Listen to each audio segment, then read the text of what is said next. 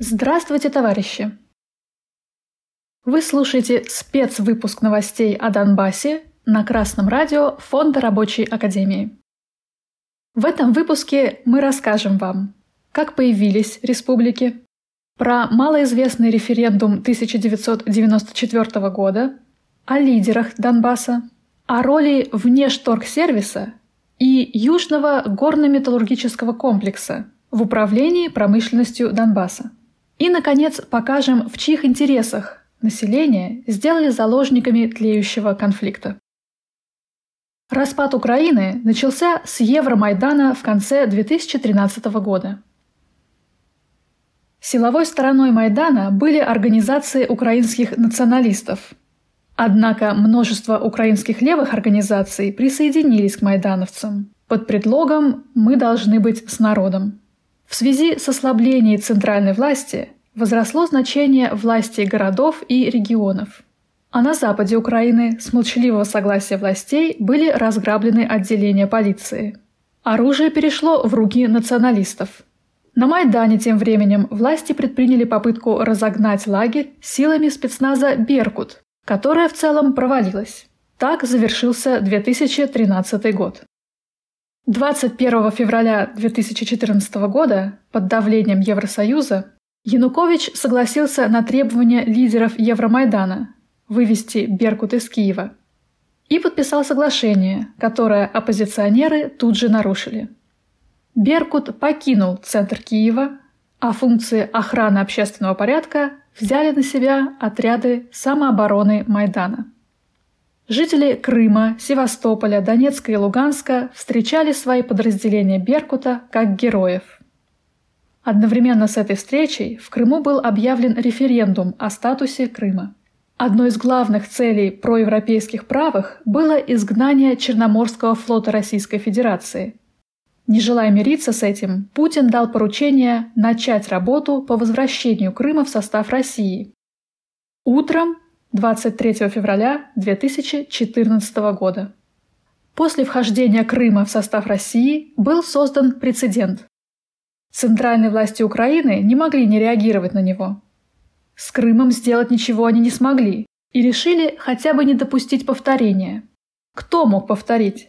Юго-восток Украины, который воспринимал переворот в Киеве в лучшем случае настороженно – Поэтому киевское правительство срочно стало назначать на руководящие посты Юго-Востока своих людей. Одновременно в Донецке и Луганске стали требовать национализации предприятий, принадлежащих украинским олигархам, в частности, Ренату Ахметову, а также выражать непризнание назначения нового киевского губернатора. 7 апреля 2014 года была провозглашена Донецкая Народная Республика – в пределах территории Донецкой области Украины.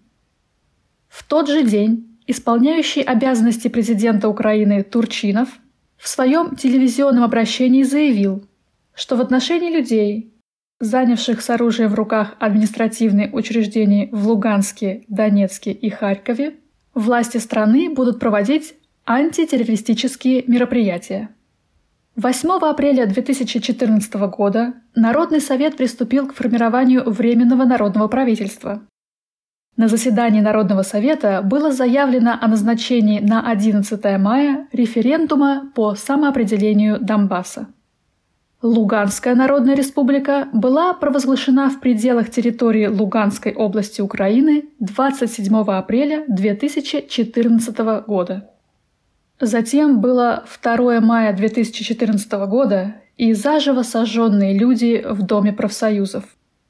Узнав об этом, организации из антимайдана провели в Донецке демонстрацию с лозунгом «Одессу не простим». Об этом мало говорят, но еще 27 марта 1994 года в Донецкой и Луганской областях прошло голосование, которое соответствовало по заявлениям организаторов закона Украины о всеукраинском и местных референдумах. На референдум было вынесено четыре вопроса. Они касались федеративно-земельного устройства Украины, статуса русского языка на Украине в Донецкой, а также Луганской областях и вхождения Украины в СНГ. За федеративное земельное устройство высказалось 80% жителей. За статус русского языка как государственного и за вхождение Украины в СНГ – 88%. Явка на опросе составила 72%. Украинские власти проигнорировали результаты голосования.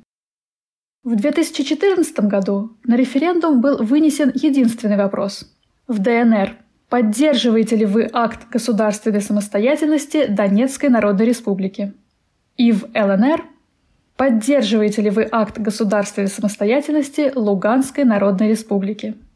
Голосование прошло 11 мая 2014 года.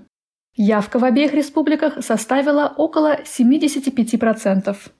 За независимость проголосовали 90% граждан ДНР и 96% в ЛНР. Подобное голосование готовилось и в Мариуполе, но накануне, 9 мая, там произошли массовые столкновения, как продолжение националистических погромов, которые прошли до этого в Одессе. Поэтому голосование было практически сорвано.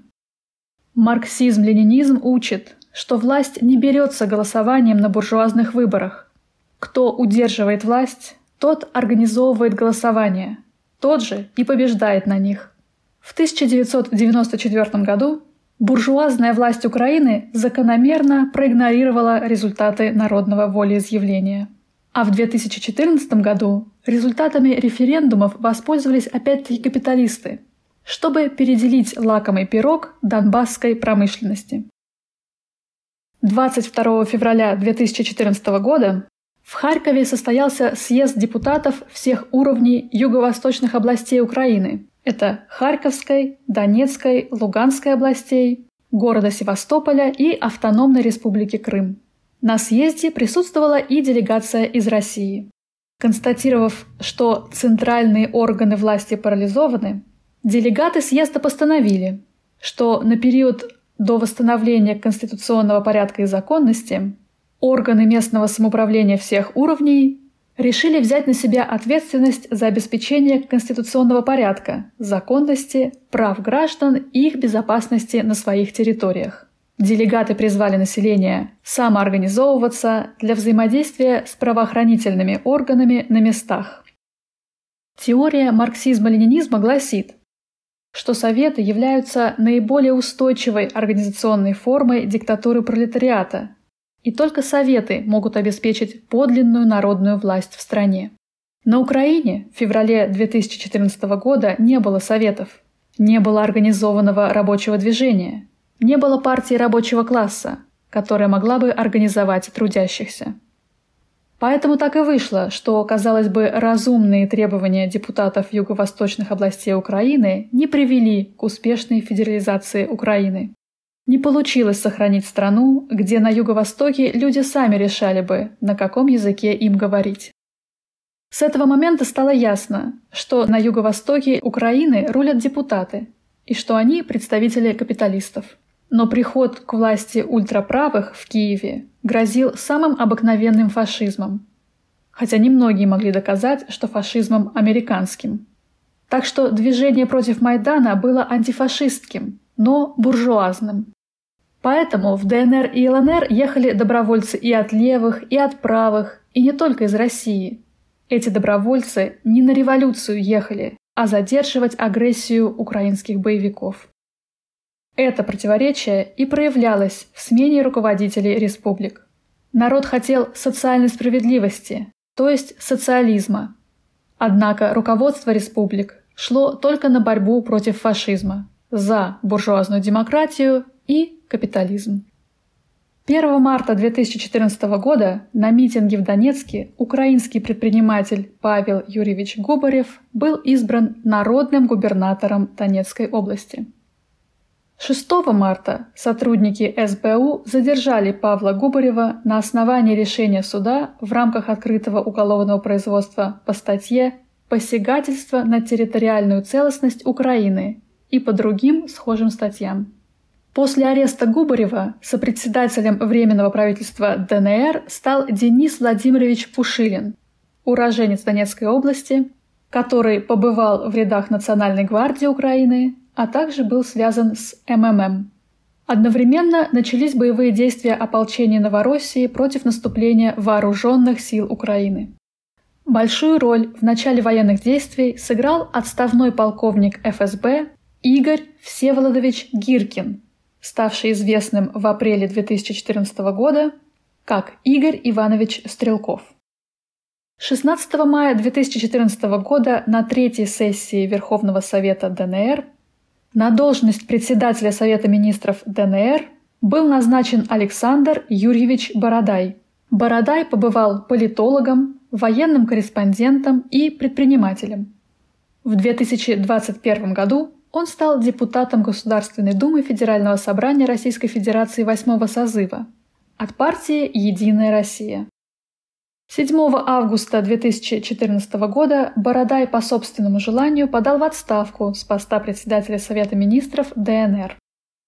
4 ноября 2014 года в ДНР одновременно с ЛНР прошли всеобщие выборы, Главой ДНР был избран Александр Владимирович Захарченко, сын донецкого шахтера, предприниматель в области угольной промышленности. Он был убит 31 августа 2018 года в результате теракта в Донецке. Промышленные предприятия Донбасса до 2014 года принадлежали украинским предпринимателям. После начала торговой блокады со стороны Украины они были национализированы властями республик. Газета ДНР Live писала в 2018 году, что информация о происхождении и работе внешторгсервиса ВТС в ДНР настолько же закрыта, как и данные о размере бюджета республики. Одни говорили, что ДНР тратит на внешторгсервис больше, чем получает, другие что ВТС является антикризисным менеджером для промышленности республики. Закрытое акционерное общество «Внешторгсервис» не было зарегистрировано в ДНР. Газета «Коммерсант» в 2017 году сообщала, что оно зарегистрировано в Южной Осетии. Генеральным директором компании был бывший вице-губернатор Иркутской области, гражданин России Владимир Игоревич Пашков.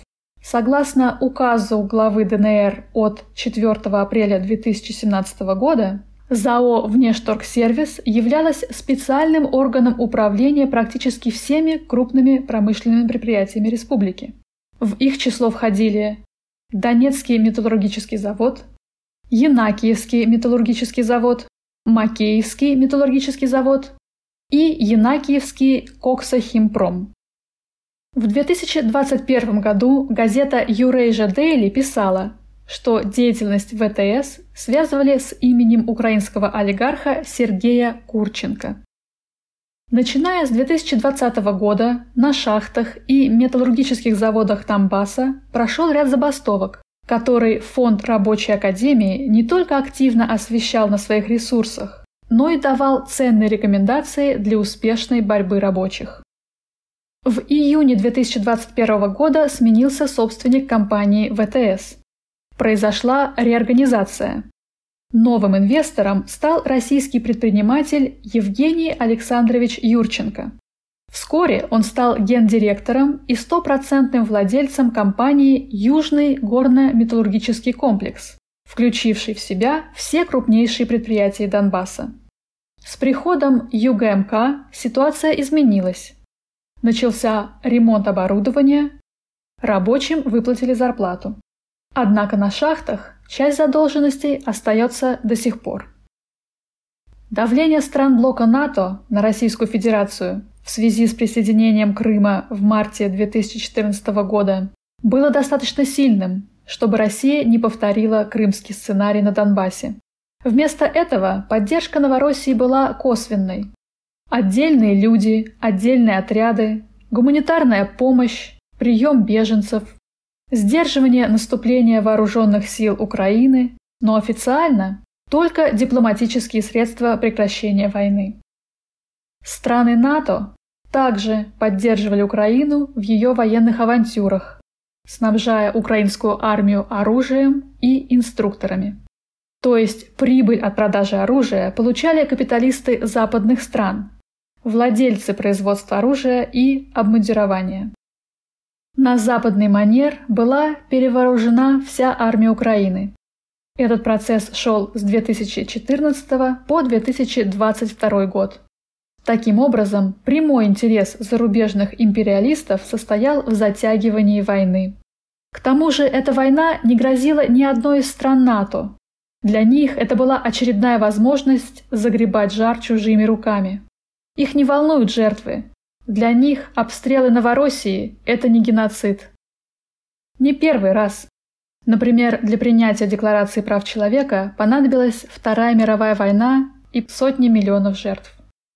Российским капиталистам из военно-промышленного комплекса война на Донбассе была выгодна из-за государственных заказов на вооружение и обмундирование. Однако горячая точка на границе России гораздо опаснее, чем, например, в Сирии, которая далеко.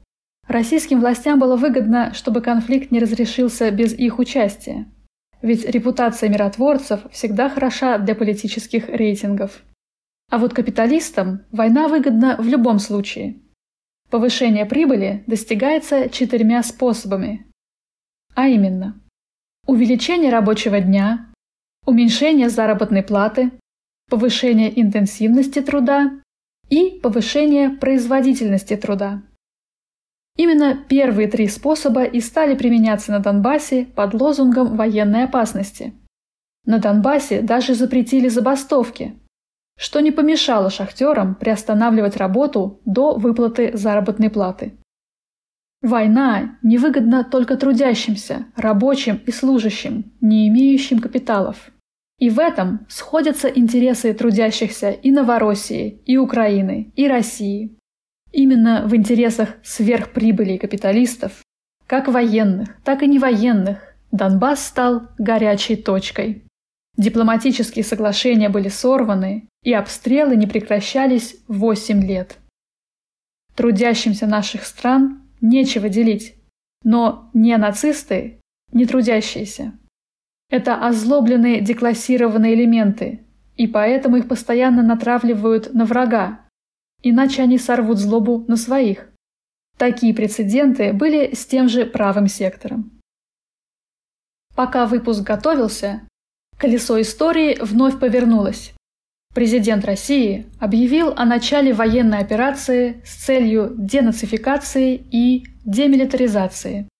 Министерство обороны Российской Федерации подтвердило наступление на Украину. Обстрелы военных объектов идут практически по всей стране. Денацификация – очищение от влияния нацистской идеологии. Для украинского народа это благо. Демилитаризация, то есть разоружение – и обезвреживание военщины для украинского народа – благо. Но вот смена одних капиталистов на других, одних ростовщиков на других – это шило на мыло. Президент России заявил в обращении, что будет выступать за свободу, за самоопределение. Можно поддержать этот посыл, но вот в каком смысле. Рабочему классу Украины надо не реформировать буржуазную власть, а создавать свою власть, власть советов, организованных по производственному принципу. То есть избирательной единицей должна стать не территория, а фабрика, завод. Для этого пролетариату Украины сначала надо объединяться в профсоюзы и вести организованную коллективную борьбу за улучшение условий труда и его оплаты. А когда это рабочее движение станет массовым, Бастующим коллективам надо выдвинуть делегатов в свой городской совет рабочих депутатов. Рабочая партия России, как партия рабочего класса, готова оказать поддержку рабочим всех бывших республик СССР в их борьбе за текущие и коренные интересы.